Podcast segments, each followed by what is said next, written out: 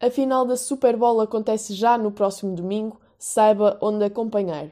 Vodafone Portugal alvo de ciberataque informático e Festival de Cinema de Berlim está de volta e com público. Olá, eu sou a Beatriz Duarte e estes são os factos da semana.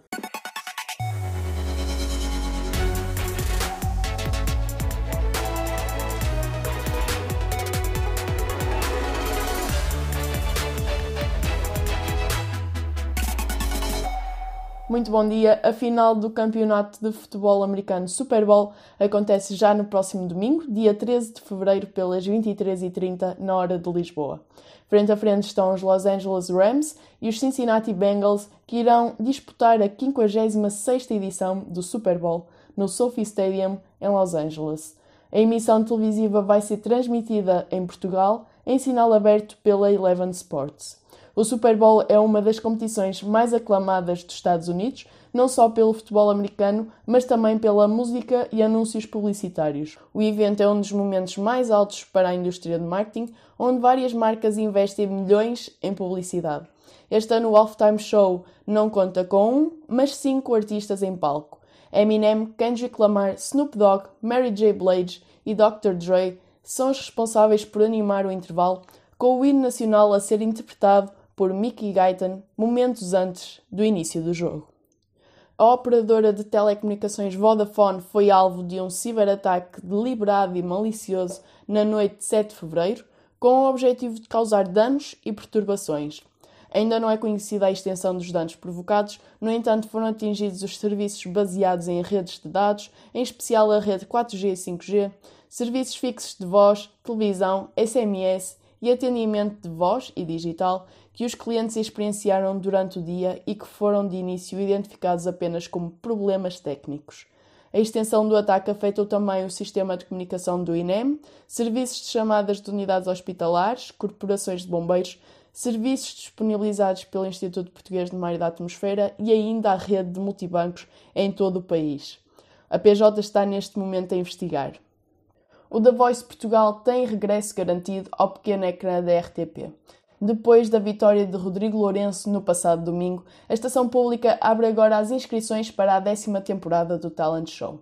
As candidaturas que são preenchidas online deverão ser acompanhadas por uma fotografia e um vídeo onde os candidatos se apresentam, explicam a decisão em participar e revelam o tema que escolheram cantar, fazendo-o imediatamente de seguida.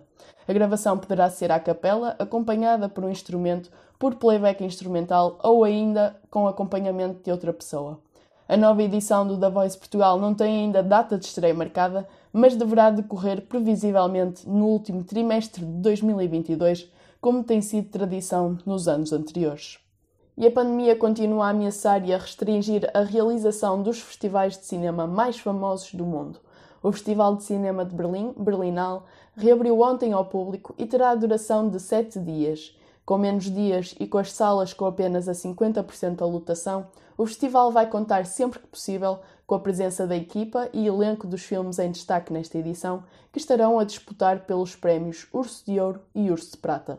A representar Portugal vai estar Bai Flávio, de Pedro Cabeleira, a lutar pela distinção entre as curtas-metragens a concurso. A 16 de fevereiro serão então conhecidos todos os premiados da 72ª edição do Festival Berlinal. Festa é Festa continua a ser a novela mais vista do dia ao recolher 1,37 milhões de espectadores, com 10,9% de rating e 22,8% de share, tendo superado a rival Amor Amor.